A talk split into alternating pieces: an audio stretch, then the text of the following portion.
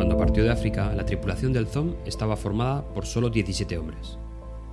Era difícil reclutar en Gran Bretaña marineros dispuestos a arriesgarse a contraer enfermedades y a luchar contra las rebeliones de los esclavos, porque el Zom era eso, un barco negrero. El primer comandante del Zom era Luke Collingwood, quien no tenía experiencia en navegación ni comando. Su experiencia se basaba en ser cirujano de los barcos encargados de seleccionar qué esclavos se compraban en África. El ZOM se pagó en títulos de crédito. El barco no fue asegurado hasta después de haber empezado el viaje.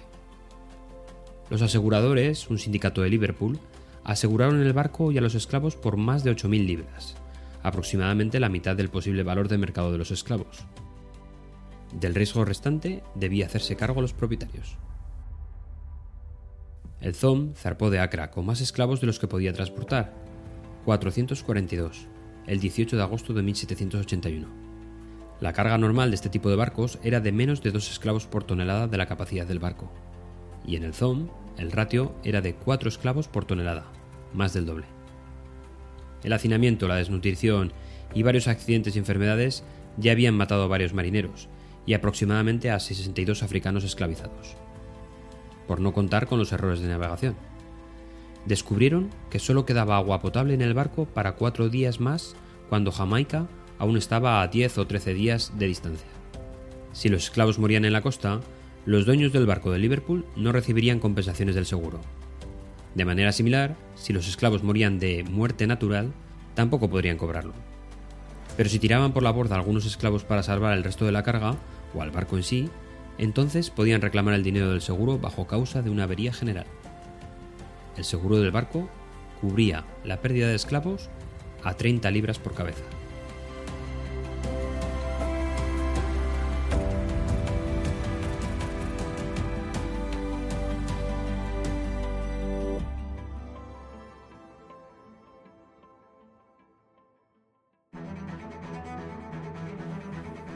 En el capítulo 21 de este podcast hablamos de las presentaciones post-morte. Recordándolas en dos palabras, estas presentaciones analizan proyectos que finalmente no llegaron a buen puerto. En estas presentaciones se hace un resumen del mismo, pero sobre todo se muestran las causas por las cuales el proyecto acabó mal, para nuestros intereses, por supuesto. Al mismo tiempo se resumen las lecciones aprendidas y se establece un plan de acción para que no se vuelvan a repetir los errores en los próximos proyectos. Estas semanas atrás tuve la oportunidad de realizar una de estas presentaciones. Afortunadamente no hacemos muchas de estas, pero en esta ocasión tuvimos un proyecto fallido.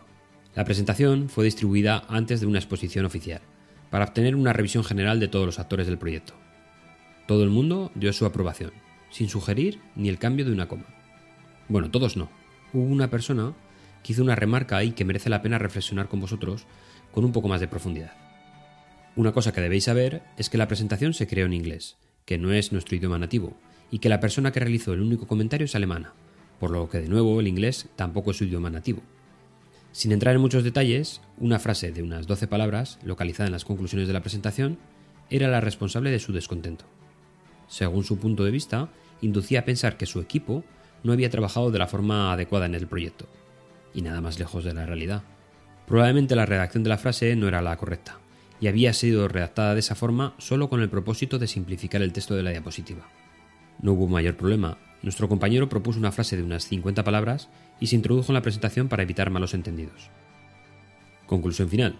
Somos esclavos de nuestras palabras y a veces las simplificaciones nos juegan malas pasadas. Haciendo algo de autocrítica, quizás una revisión más profunda por nuestra parte hubiera evitado el malentendido.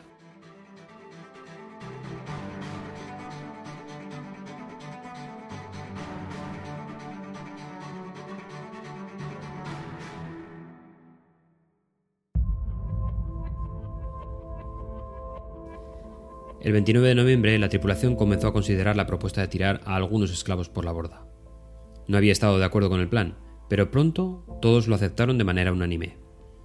54 mujeres y niños fueron arrojados al mar por las ventanas de los camarotes. 42 esclavos varones fueron arrojados por la borda en los días siguientes. Para poner en evidencia la falta de humanidad de los esclavistas, otros 10 se arrojaron por sí mismos al mar. Un esclavo, después de oír los alaridos de las víctimas que eran arrojadas al agua, pidió que se les negara comida y agua a los esclavos restantes, en vez de arrojarlos al mar. La tripulación ignoró esta solicitud. Cuando las noticias del viaje del Zom llegaron a Inglaterra, los propietarios del barco intentaron pedir una compensación por parte de sus aseguradores por la pérdida de los esclavos. Sin embargo, el seguro se negó a pagar y el sindicato de Liverpool los llevó a juicio. El cuaderno de bitácora del ZOM desapareció antes de que comenzaran las audiencias. Los aseguradores del barco declararon que la bitácora había sido destruida deliberadamente. Las notas del juicio aclararon que los esclavos habían sido asesinados porque no había suficiente agua en el barco para mantenerlos vivos a todos durante el resto del viaje. Posteriormente se cuestionó esta afirmación, ya que el barco tenía 1.900 litros de agua cuando llegó a Jamaica el 22 de diciembre. El primer oficial dijo en una declaración jurada que el 1 de diciembre, cuando mataron a 42 esclavos, llovió torrencialmente durante más de un día, permitiendo que se llenaran 6 cascos de agua suficiente para 11 días más.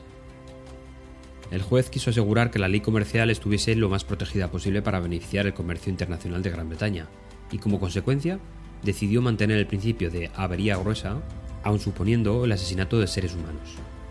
Nadie fue finalmente condenado.